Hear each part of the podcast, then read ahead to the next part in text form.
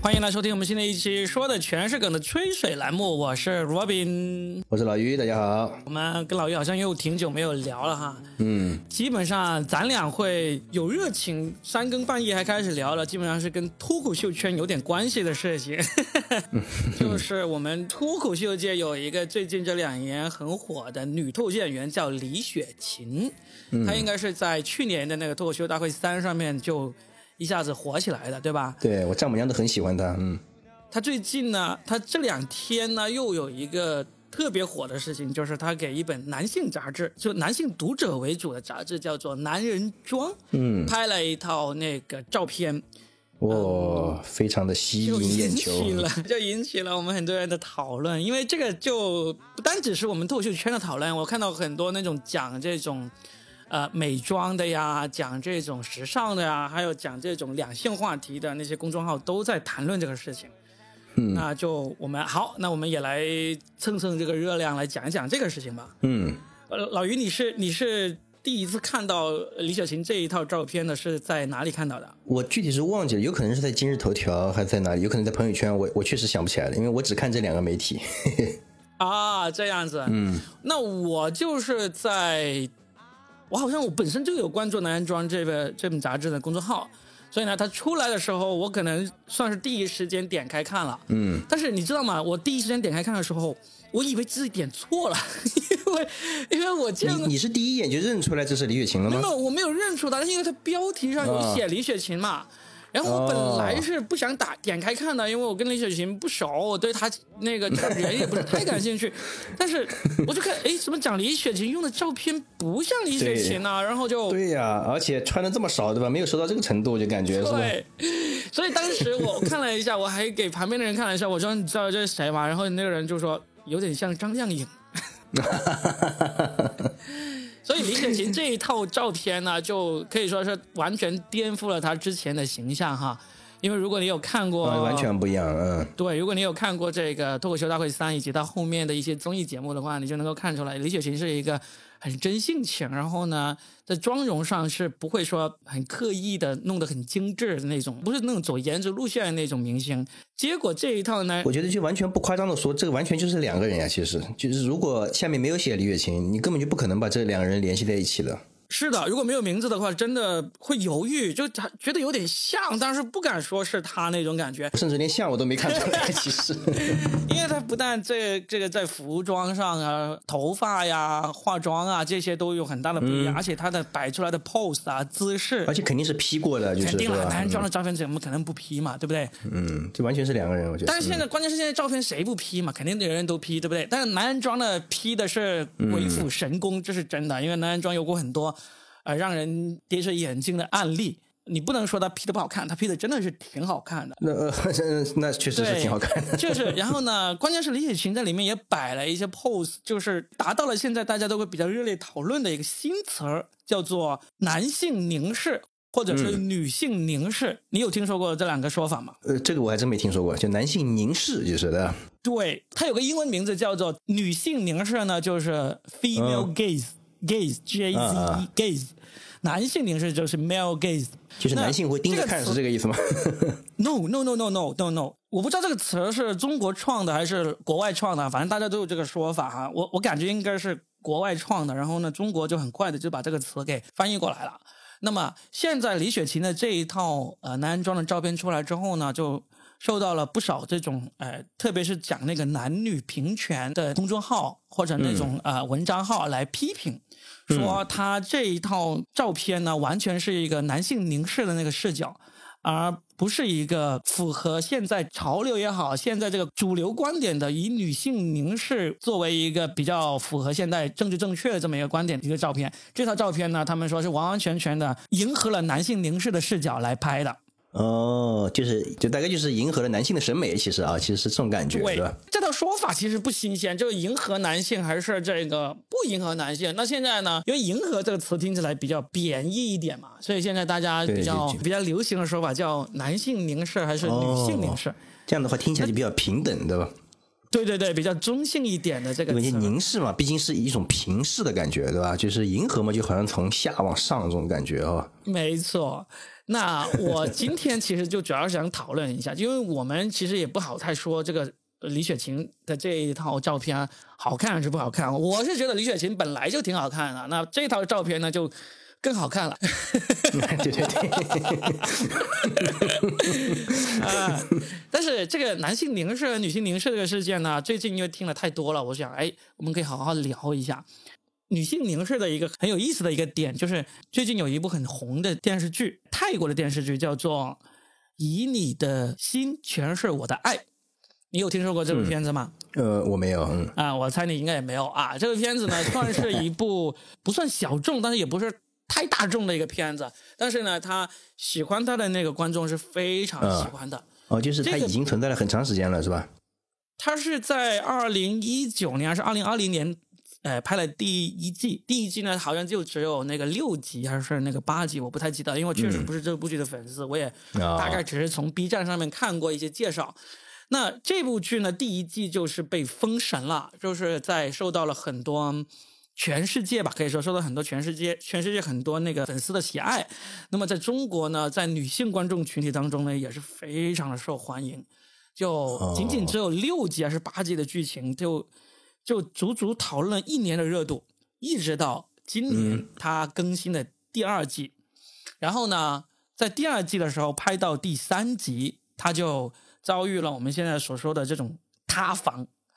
就我们经常不是说什么现在饭圈喜欢说我家的爱豆啊，什么塌房了，意思就整一个人设崩塌了，哦人设崩塌了，崩塌是对吧？对，就是说这一对，就是这一对主角的真人演员本身是没有崩塌的，是说这个剧里面的剧情给崩塌了。然后呢，我就是因为这个事情给崩塌了之后，我才去研究这个事情，然后呢，就看到了一个大家通过讨论这个剧情来讨论这个女性凝视视角的一个讨论。所以呢，现在引发了今天我们想要聊这个。嗯。那我我给你举个例子哈，我看到那篇文章里面让我大开眼界，他说，嗯，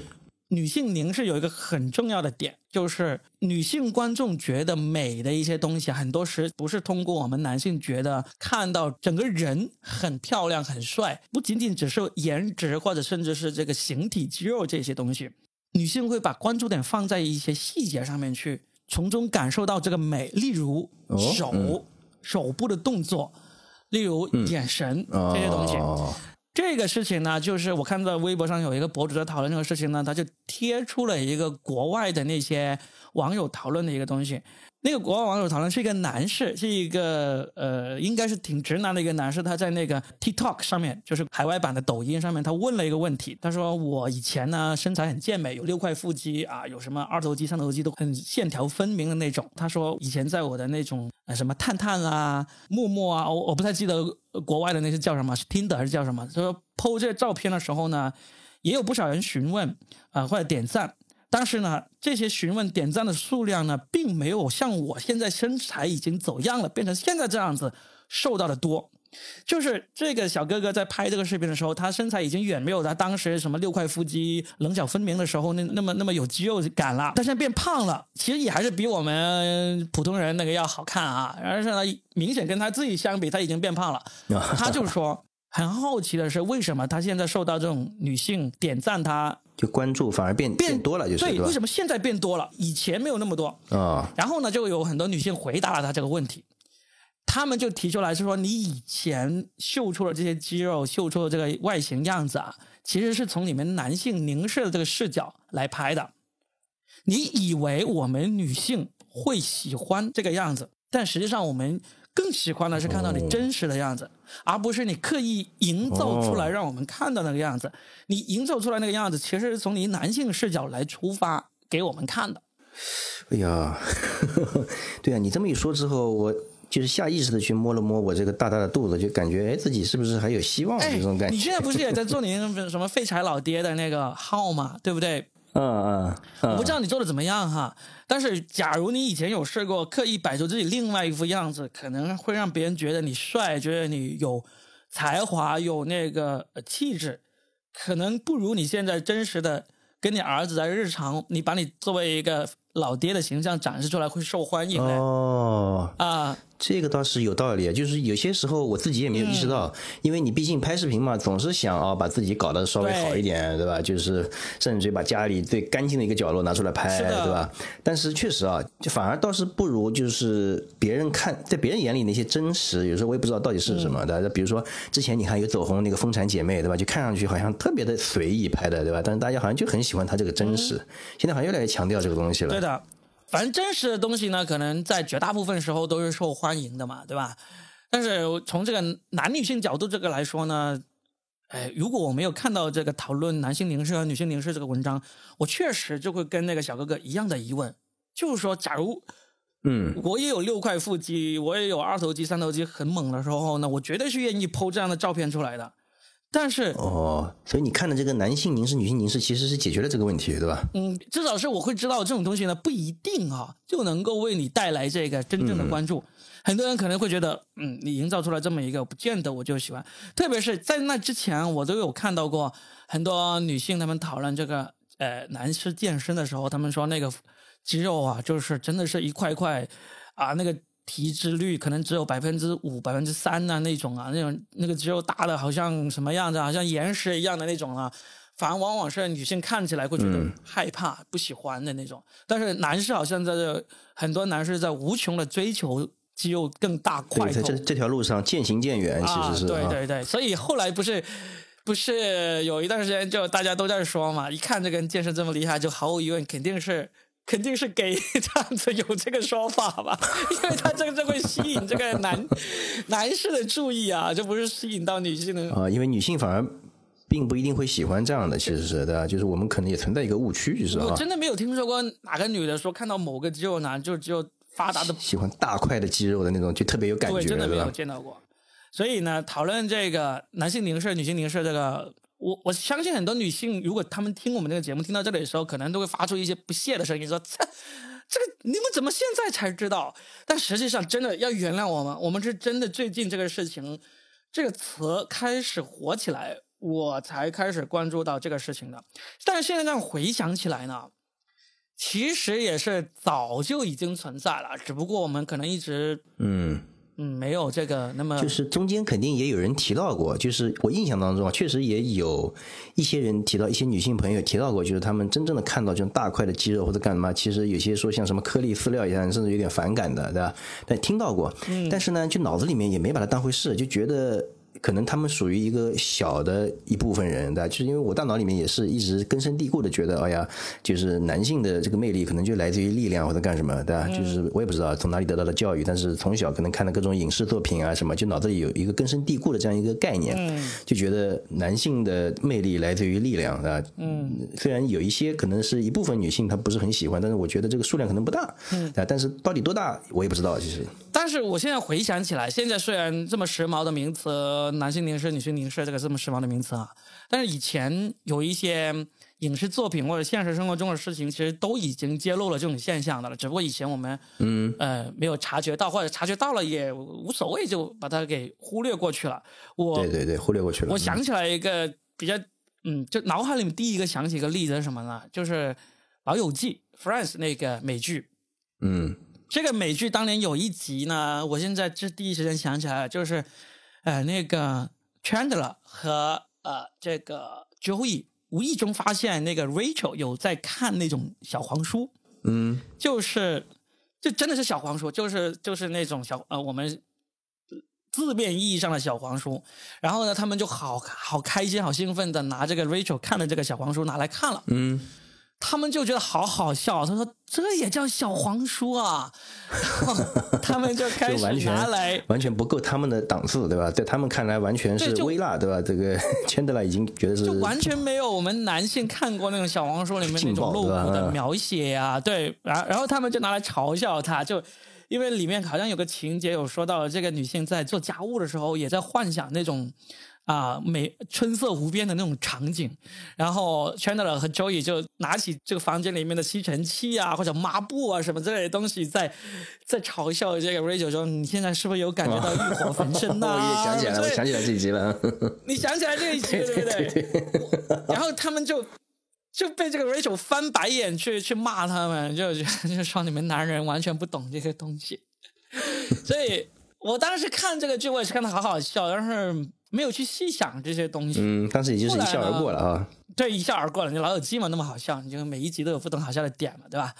然后就就这次看到这个男性凝视、女性凝视呢，我就回想起来，确实是有很多地方不太一样的。例如哈，我也曾经跟女性朋友哈一起分享过这种小黄片，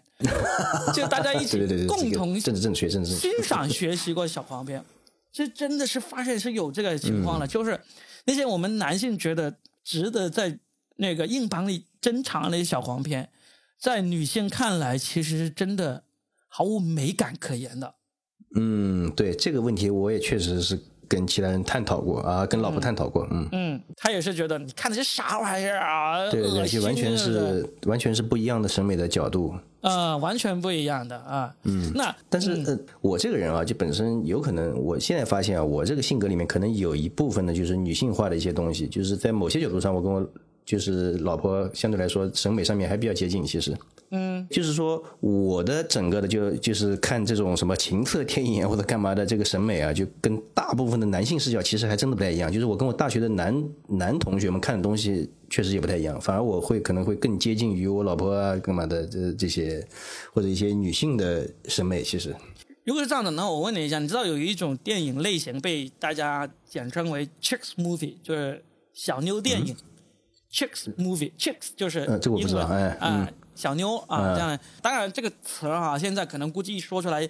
也是因为政治正确，可能越来越少人敢说这个小妞这个词了。哦，没关系，我们探讨嘛，我们探讨现象，我们就说吧。就这种小妞电影就是比较典型的，例如，呃，我我我猜小妞电影的 top five 电影哈，我我随便说几个，我估计可能都有人会认同。top five 里面呢，肯定会有诺丁山 （Notting Hill），就是那个。呃，Julia Roberts 和这个 Hugh Grant 拍的那个《诺丁山》，这个这个我我看过一段，嗯。啊，然后呢，然后呢还会有这个 BJ 单身日记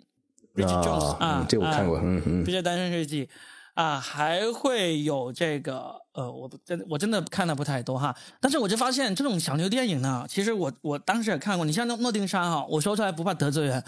我看了可能不下五遍，嗯嗯，没有一遍是能够完整一次看完的，所以呢，哦，我大概就看了一段，确实我就看一段，嗯，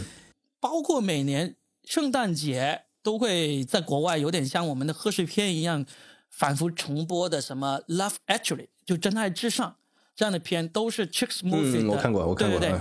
你像这种，你你会喜欢看，或者你会嗯一遍又一遍的看吗？呃，其实我一遍又一遍可能不会，但《真爱至上》我觉得还行，就是独立的七八个小故事那种，对吧？就很温情的那种。那个我大概看了两遍、三遍，可能也有吧。就是有自己看一遍，然后跟我老婆一起看一遍。那个倒我其实还好。那如果是这样子呢？那说明你确实是还能够挺接受这一些东西的。对，是的。嗯，确实是。对你像我看了有一些我看了，例如我我自己最喜欢看。而且能够完整看完，看了两遍的，两遍以上的，就是那个，呃，我和 Summer 的五百天这个片子呢，是我认为最好看的 Chicks movie。但是除此以外，就真的不多了。我觉得这种电影呢，其实就是女性视角和男性视角的一个很不一样的地方。所以呢，这次看完。了解到男性视角和女性视角这个观点之后，我可能会重新再去拉一拉片，看一看这些电影，因为他那个文章里面有说到的，就是说，呃，这种女性凝视的作品，他会更注重于这种，呃，手部细节、眼神细节的这些。哦，这样的哦，你说镜头上面就特别会去特写这些地方，就是的。对他那个呃，微博那一篇微博里面，他就剪了一些影片出来，包括什么啊。呃，叫做什么《傲慢与偏见》？《傲慢与偏见》里面的那个那个一个片子，就是那个女主角被男主角拉了一下手的那个，然后呢，就那个女主角的眼神就开始就跟着那个男主角在行走，然后就是焦点就落在他手部的特写上面去。啊，这些这些地方其实都是嗯，以前我们完全没有想到，原来这就是所谓的女性凝视，或者我们当然看电影的时候，我们知道这个。对这个男主角的手部特写，就是这个表示女主角此刻正在盯着他的手。啊，对，或者是他有什么小动作，对吧？就是中间可能是有一个很大的悬念，可能在这里面产生了，才会去拍这个。没错，没错，我们看就可能看，哎，这个手可能会暗示着一个什么，对对对，肯定是拿着什么东西啊？对对对。但是实际上实际上那个手部的那个特写，可能在这种女性凝视的这个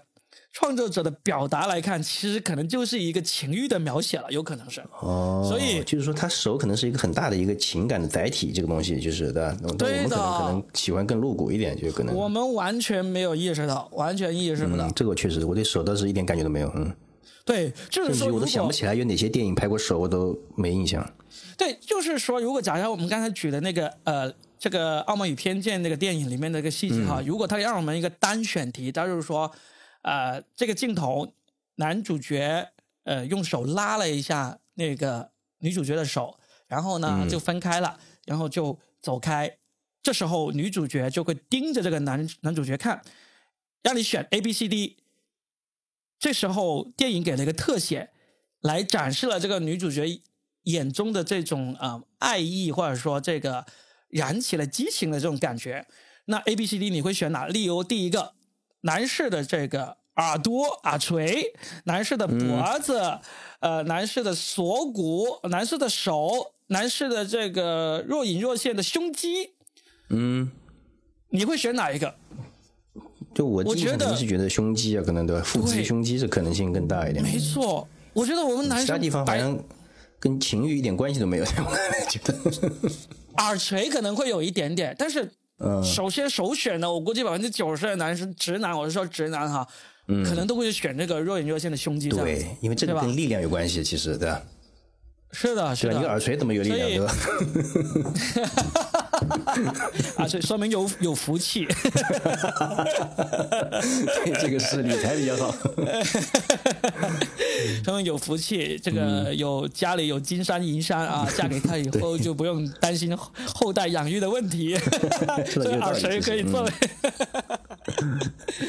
啊，所以这个真的是嗯我觉得挺好的。现在有讨论这些东西呢，我们也算是开了眼界，这样子。嗯，不不过啊不过，我觉得这里面啊，就也许啊，我刚刚想到，就听你在说这些东西的时候，我突然想到一个问题，就是之前也说嘛，就是男性和女性啊，他其实他在心理上的需求点可能区别还挺大的，对吧？就女性她可能需要的是，就就是她对情感的。感知啊、理解啊、表达，它其实特别细腻，对吧？但其实男性他在交流过程当中，他特别倾向于去解决一个问题。就比如说我们看电影的时候，我们看手部细节，一定会觉得这里面一定有个问题，对吧？他通过这个手上传递了一个文件啊，传递了个秘密，这是我们想看的东西，对吧？但女性看到更多的就有可能是这两个人之间的一个情感流动，这个确实视角很不一样，然后大家的这个大脑的兴奋点也不一样。在我们看来，我靠，这里面有秘密才觉得脑子兴奋，对吧？情绪这个东西有什么兴奋的？就会有这样的一个反差。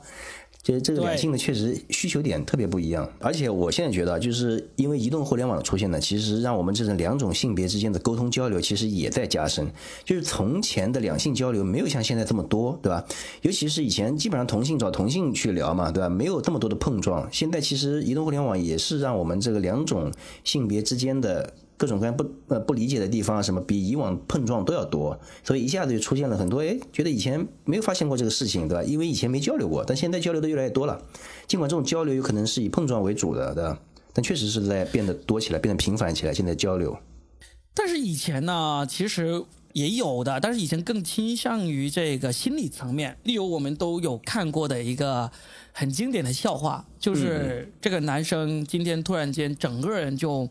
闷闷不乐，不愿意搭理这个女生，然后这个女生就担心了一整天，就各种反思自己是不是哪里做错了，对，是不是这个男的不爱自己了？是不是发生了什么矛盾，窝在心里不说出来？结果最终的那个底落在那个底，就是那个男生闷闷不乐了一整天，心里面都是想着一句话，说：“妈的，今天那个意大利队输球了啊！”这样子。那这个是经典笑话，但是这些都是在心理层面的。但是现在呢，在视觉层面提出来了这个区别，其实我觉得还真的是近年哦，才大家会公开讨论的一个东西。对，虽然我们那主以前都要是对，我觉得主要是女性开始胆子开始大起来了。就是以前这些东西，她们可能只是敢在心里面想，但现在确实啊，就女性地位提高确实是有关系的，对吧？然后现在现在女性比以前确实更大胆了，对吧？她她敢于去表达，就自己心里真的是呃喜欢看到的东西啊，以及心里想的东西开始敢表达了。以前不知道呀，就是嗯，我们也是就秉持着我们都是讨论这个。把这个最新的谈资带到节目里面，然后让我们的听众也了解到嘛，是不是？嗯。那我们今天也多了这个男性凝视和女性凝视的这个说法。那其实我想拓展一下，再聊一聊，就是说，你说假如，嗯，像李雪琴从去年二零二零年就开始火起来、红起来之后呢，肯定就有很多女性的粉丝嘛。对。其实我们俩，咱俩都是大直男，从这个角度来讨论一下，我没有去找哈，你觉得？李雪琴的那些女性粉丝这次看到李雪琴拍了这套照片，你觉得他们的这个主流的一个反应会是什么样？哦，其实我看到这个照片的第一反应，其实也是也是这个想法，就是我认为啊，就是说李雪琴虽然没有像杨丽那样的就是那么的鲜明，整个的性格上面的，但其实喜欢李雪琴的肯定也有一大批的，就是所谓的就是以呃怎么说呢呃。我也不能说是女权吧，就是女权，我觉得有点太过了，对吧？就是肯定也是一种独立女性或者怎么样一个比女性观点的一个支持者，对吧？但是如果看到这套照片的话，一定会有跟我看到照片是同样的想法，就是说这套照片明显是在迎合这个男性的视角的，一定会有这样的。但所以说这里面肯定也存在着就是一个人设的崩塌也好，塌塌方也好的，这里面一定会有这样的一个难受的这样一个阶段产生，我觉得。你觉得这种？觉得他人设崩了，觉得难受，觉得不能接受的这个观点，会是他的粉丝里面的主流反应吗？这个，因为我因为这个我不好说，咱俩真的是猜测，因为我我没有去做功课，你也没有去做功课，其实我不知道数据这个后面的。对我们没有去做这个功课，所以我们俩就纯从这个咱俩的真实想法这样出发来。猜测一下，假如我们的节目出来之后，假如我们这个节目出来之后，那欢迎那些真正去做了功课、知道这个数据的人啊，跑过来指正，或者说啊，怎么样都好，来说一说哈。那就是一个感性，纯粹是一个感性的猜测。我认为感性的猜测会有一部分，但是这个部分可能不多，就是可能是两层、三层这个样子。在我看来啊，这是我猜的。嗯，我觉得这个数量可能比你想的这个两成、三成还要少一点点，还要再少一点啊，还要再少一点。我觉得喜欢李雪琴的肯定是女性粉丝为多，而且可能这个男女比例那个差别还挺大的。我我我猜测是这个男女的比例可能会是在二八左右，两成他的粉丝里面两成左右是男的，八成是女的。嗯。然后呢，那个在他的女性粉丝里面，因为李雪琴拍了这一套照片而粉转绿或者粉转黑的。嗯，我估计会低于那个两成，可能有一两成，就八成里面的两成，对吧？对，百分之八十为什么我会这样觉得呢？百分之十六。嗯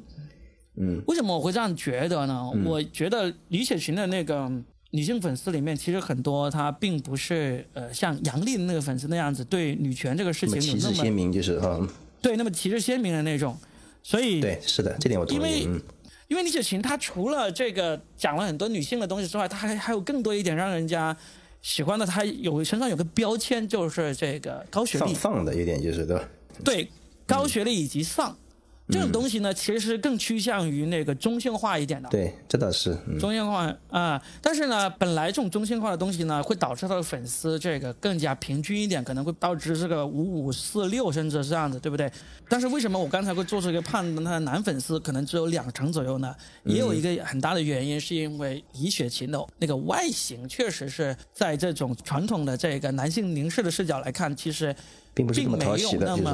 对，并没有那么得这种传统大直男的那个喜欢的，嗯，对，所以呢，会导致虽然他的观点会更加趋向中性一点，但是呢，他的男性粉丝也不多。啊，真的这点肯定是的，嗯。但是呢，在喜欢李雪琴的那个女性粉丝里面呢，因为他们喜欢她，也并不是因为李雪琴有很旗帜鲜明的这种女权的那种言论或者说那个行为，不是以她作为一个代言的一个寄托目标嘛。所以呢，当他发现李雪琴居然去拍了一套迎合男性凝视视角的这么一个照片的时候呢，我觉得他们的那个失望程度没有那么强烈，也就也没什么，对，觉得哦，反正也就这样，大家也就知道这个背后肯定也是一个商业的运作，其实也没有去过多的苛责他，就是哈。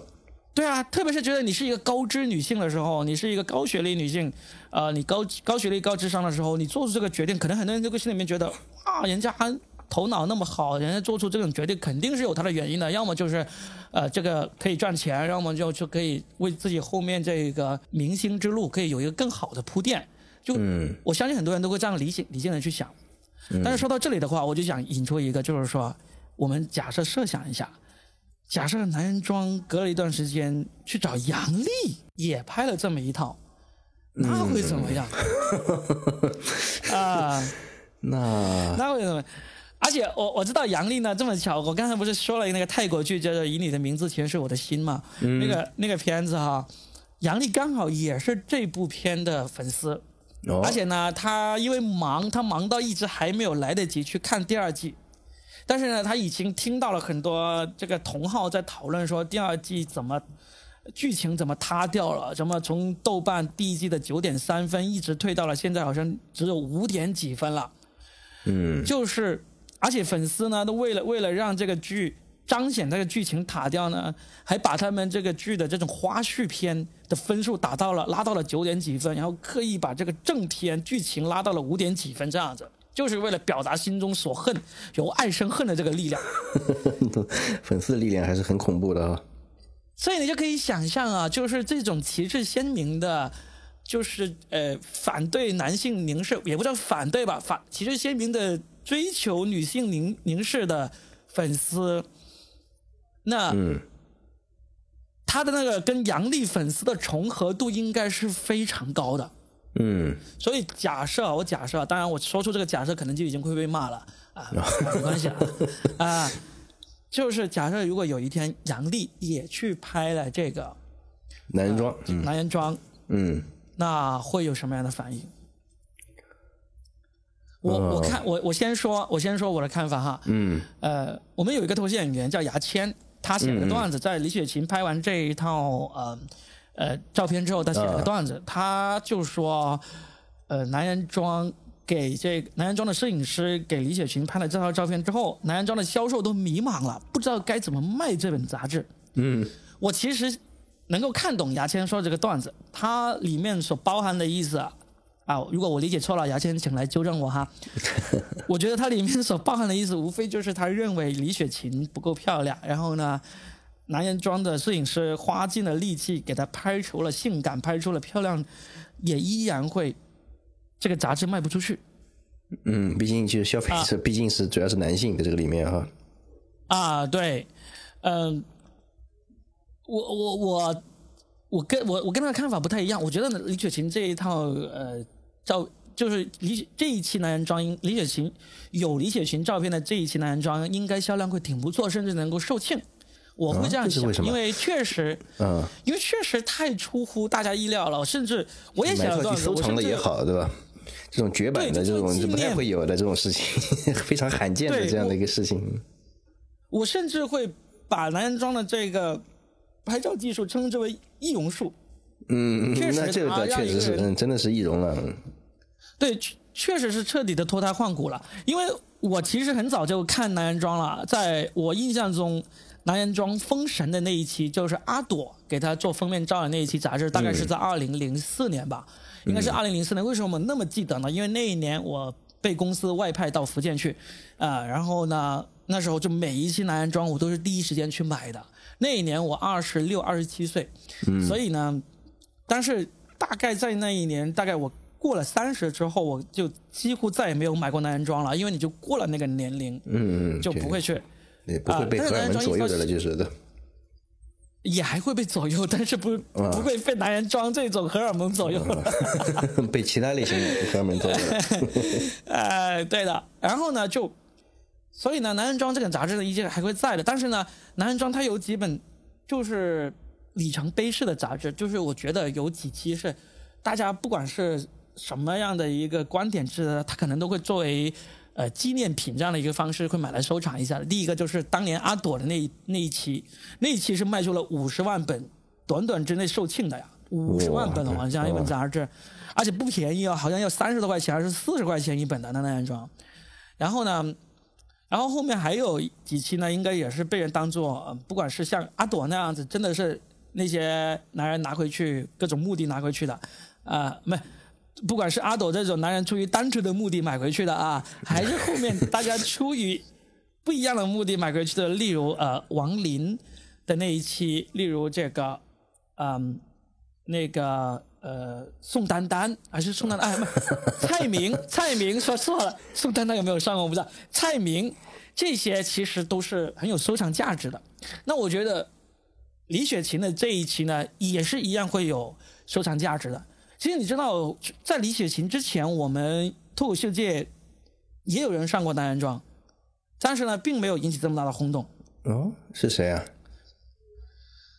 啊。嗯嗯，是不好不好透露的啊，反正上过不不不，男的女的都有，不是单个啊，人的。我等一下，等一下，我马上查一下啊！你等一下，等一下，我看一下，我看一下啊，我是有印象，但是这就说明问题了，就是有印象，但是呢，没有有印象到让你记住就是的，记住，铁信不移的这样子去、嗯，去去说出来啊！你等一下，我记一记是谁呀、没有吗？你梦你可能是梦到过谁上了男人床，等一下，等一下，我不相信。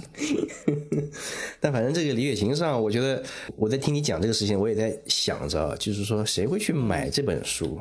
就是首先我看到这个人。完全是没有办法跟脱口秀大会啊这个上面这个脱口秀界的这个李雪琴画上任何的关系，就是这是非常非常困难。我觉得我没有办法想象这两个人有什么关联，除了就是他印在上面那个名字叫李雪琴，其他我真的是一点都关联不起来这两个人。我刚才上网搜了一下，啊搜的了嗯，没有，好像李雪琴是第一个，第一个吃螃蟹的女女脱口秀演员，好吧。好了，不管了，好，好，好，OK，我我接回我刚才那个观点啊，我就是说那个，嗯，李雪琴上的这一期呢是值得买的，就作为今年买的话也会买，所以呢它的销量并不会差，所以牙签里面那那那个段子里面那个包袱呢应该是不成立的，就真的是好卖的。然后呢，但是我刚才说的那个那个猜测，如果将来有一天，甚至是不远的将来有一天，杨笠也去拍了这个男人装，嗯，那他的销量会比李雪琴的更好吗？你就会觉得会，我觉得会。会，对我也觉得会，我觉得杨笠本人至少比李雪琴好 好卖。是是是，这个是真的是，至至少是从颜值上来说，杨笠是比李雪琴要好的。这个，你不管是从什么角度来说，我们都可以这样说，对不对？嗯。然后呢，然后既然在这个基础上都会更好一点，那么通过男人装的摄影师和化妆师造型造出来的话，理论上也应该更好看。嗯、对对，那更好看的东西自然就会更好卖，对不对？嗯、对，除此以外，我认为除了更好看、更好卖这个点之外，可能还有一点就是现在恨杨笠的那些男生，嗯也会去买。嗯，有可能也会去买这这个有可能，有两这个就是有两部分会去买，第一部分呢是那种黑转粉的，就是纯从造型颜值上黑转粉的；嗯另外一个就是依然黑，但是报复性的去买的。我觉得把这两点销量加起来的话，如果有一天杨笠去拍男人装了，那它的销量应该会更好。这就是我的一个猜测。嗯来最后来到一个问题，就是说啊，我我有点担心，我们聊到这个问题的时候，可能会被人骂，你两个臭男人说这么油腻的话题，歪歪我们的杨丽女神啊，去拍男人装什么意思啊？是吧？但实际上，我觉得不管是李雪琴去拍，还是杨丽去拍，甚至是我觉得任何脱口秀圈的任何一个女演员去拍，在我看来都是很正常的事情。而且你说是不是就像杨，假如杨丽去拍了，是不是？我我相信有一部分杨笠的粉丝可能就会哀嚎说啊，我塌房了，女神崩了，这个女权斗士呃、这个旗帜给倒了。嗯但实际上，我在这里我只有认很认真的说一句，我觉得杨笠从来没有把自己当成是一个女权斗士。嗯这倒是，这点我也他可能、嗯他可能会去说这样的段子，创作这样的东西，从而为了自己带来更大的这个流量、更大的那个曝光。但是实际上，这都是作品。你说现实生活中，她是不是就是一个特别尖利的女权，或者说特别、嗯甚至是厌男的人呢？应该完我觉得全不是根本就不是，对，甚至于啊。甚至于哪怕从作嗯品里面，其实我也没有读到这么多的，就是所谓的就是女权或者干什么。其实她完全可能是被整个的舆论或者说是宣传这块被顶到这个上面去的。她哪怕从这里面，我甚至都没有感觉到有这么尖锐的，就是在就是真的是在这个两种权、两种性别的权面前有什么很强烈的倾向性，其实并没有。是啊，所以其实我们之前我也做过一期节目，专门来讨论这个阳历这个事情的。嗯，但是呢，基本上只要讨论到这个问题呢，不管是嘉宾还是听众，反应都会很激烈，都会很激烈。就是一旦牵涉到男女两性对立这个事情呢，大家都很容易就不够理智了。但是我是觉得我一直都很理智的，我我自己的观点一直都没有变过。就是首先第一，就跟你刚才说的，我觉得杨笠的段子里面并没有那么强烈的呃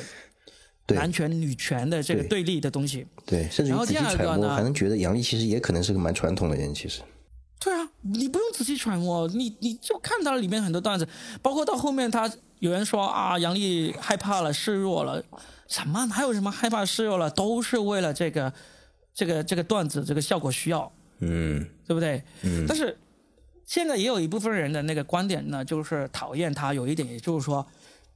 特别是当他们也看出来杨丽现实中并不是那种那么女权的人之后呢，嗯他们认为，既然你不是，你还硬要拿这种的类型的段子来恰饭，来为自己找来这个标签，找来流量，那就更可恶了。我说这有什么那么可恶的？这有什么那个？那大把这种现在这种为了为了红啊，这个给硬硬凹一个标签上去，那些不一样嘛，对不对？那为什么我我真的就为了红为了流量，我就给直接凹一个我很支持女权，我很支持平权这个标签就就值得你去恨，值得你去讨厌呢？它这些东西并不是坏的呀，对不对？我们经常就是经常所说的女权这种东西，为什么会出现女权？就是因为你男权已经存在这么久，对这时候开始大家去追求一种平等了，才有了这个词给出现。如果一直都一直都是平权的，一直都是男女平等的，怎么会出现有这个女权这个东西？那就算是这样子，他用这个标签，那他就坏吗？不是呀，对不对？我我就不明白，就是那些一说到杨笠的人，不管是支持还是反对，都特别激动的，我就一直是不太理解。嗯，但我觉得啊，就这个事儿，它一定会变得越来越激烈。就我是这样想的因为首先就是确实是啊，因为男权存在了上千年了啊，然后我们其实从性别上来说，确实是个既得利益性别集团。我是觉得啊，就是有些地方我们甚至于自己都没有意识到自己在享受一些性别特权，因为这个已经是根深蒂固了。因为确实啊，就上千年了，对吧？有些事情自己没感觉了，既得利益集团他是不会感觉到自己在这个地方是既得利益集团的，对吧？除除非直到有人开始反抗，这个时候才会发现。哦，原来这个地方的权利是有一直以来我们好像一直在享受的，但是没有意识到，对吧？但是就是因为现在的女性的地位，她的经济地位，对吧？她整个的社会地位在越来越越来越快的提升，所以说，我觉得这种男女性的冲突啊，会在各个领域爆发出来。有很多点我们自己可能都没有意识到，对吧？因为嗯之前已经习惯了，但是它一定会变得越来越激烈，这是这是我的一个预测啊、确实是这样子，而且这激烈到这个程度的话，我们曾经有一期在这博客观点里面讨论过嘛。嗯，这种东西呢，就是嗯，政治正确的东西会越来越多嘛。嗯，对不对？那我们怎么跟这个越来越多限制的世界共处？其实已经变成了我们的一个要在公共领域发生、必须要去研究的课题了。对，一个生存技能啊，甚至就是。对你，而且你最近还有一个更让人啼笑皆非的，不是最近，就这两天出来的一个事情，就是就连现在高考状元，你都不能再叫高考状元了。嗯，因为这个事情也 牵涉到政治正确，不管是男性，啊我我其实我不知道他不敢叫我的原因，是因为这个状元是表示是男性，还是表示是所谓的封建糟粕，我不知道哈。但是非常非常好笑一点就是他们把，就是以前我们说状元、探花、榜眼什么之类的，他现在不改成什么叫法？你听起来都会觉得很好笑，他叫做考的比较好的前两名。要说那么多字，现在要。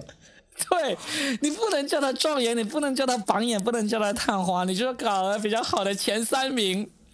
嗯，甚至你可能都不能说第一名、第二名、第三名。我就觉得我去，这个第一名、第二名、第三名，这个真的我这个不是客观的，是阿拉伯数字不是最客观，数字不是最客观的吗？你都不能说吗？我就觉对得这个是的，在这种荒唐的现象出现的背后啊，我觉得也有可能是因为我们现在圈层啊，确实分的越来越细了，也就意味着啊就是以前的。一个绝对主流，其实就会被打散成了很多很多的小圈层，对吧？一旦被打散之后呢，就是说一个绝对主流不存在了，对吧？那么就像一个老大，一个一个单极的世界，就像像美国对吧？一个老大被干掉了对吧？接下去下面就很多很多的各个各个小弟他都要开始发声音哈，所以每个就是圈子里面的人都可能有自己在乎的东西，最后就变得嗯每个点都不能碰了，因为你碰到一个点就会触犯到某一个群体的人的利益对吧？因为这个小小群体太多了，就像个雷区一样，现在就是 对。最终也还是回到这一点，就是政治正确越来越多、越来越多的时候，我们这些内容创作者，我们也不能单纯的感慨会越来越难，但实际上，实际上其实这个也是一个机遇，就是因为越来越细分了。如果你在某一个细分领域，你能够讲出这个细分领域的人群受众会接受的东西呢，其实你也能获得你想要的那种关注或者流量，对吧？嗯，对，是的，嗯。所以说，所以说现在就是说，整个的内容在设计策划的时候，对吧？就是你瞄准哪个圈层，其实会显得比较重要了。以前好像想的不多，就好像啊，大家都都喜欢这个内容。现在确实可能得更关注，就是你细分到哪个哪个圈层里面去了哈。我前段时间还看到那个，嗯，有一个脱线演员，他在发了一个微博来引用了一个我们播客里面聊过的观点，我差点都忘掉这个观点了。我觉得这个有时候也真的是。虽然说我们的播客听的人没有说想象中那么多啊，但有时候还是也能够影响到一些人的。嗯，他有说，其实我们现在脱口秀演员的创作啊，还在比拼一个谁能够在这个呃受限的范围内，更能够找到不受限的这个自由。就是你在这个这个，嗯，不管是这个老大哥的受限，还是现在男女。两性还是各种种族的这个受限的区域里面，你更能够找到一个创作自由度的人呢？越早找到或者越越灵活的找到的人呢？嗯，就越会变成你的一个，会变成你的一个核心竞争力。嗯，对。所以呢，这个这个我都忘了是在哪一期我们的博客里面讲过的，但是我确实是有讲过类似这样的一个观点。那现在到今天，我们刚刚说的也是一样，就是你在这个政治正确的细分领域里面，你如果能够，如果能够八面玲珑，对吧？被更多的人喜欢，不是不是不是不是不是八面玲珑啊，不是八面玲珑，不是八面玲珑，八面玲珑是没有人喜欢的。我跟你说，一定是在某一个领域里面特别极端，你才会更容易成功。真的，你八面玲珑是最难成功的。我跟你说，现在你你到处不得罪人，这里你又。不触及那里又又圆滑一点，我跟你说，基本上是没有办法成功。我们曾经从古到今，可能特别是中国传统文化，可能都会推崇中庸，嗯，推崇这个八面玲珑。那个时代已经过去了，已经过，而且还不是这一两年过去，早早就过去了。现在呢，已经过渡到你要在要么极端就是要么就是对特别好，对吧？要么就特别特别被人骂，其实也行。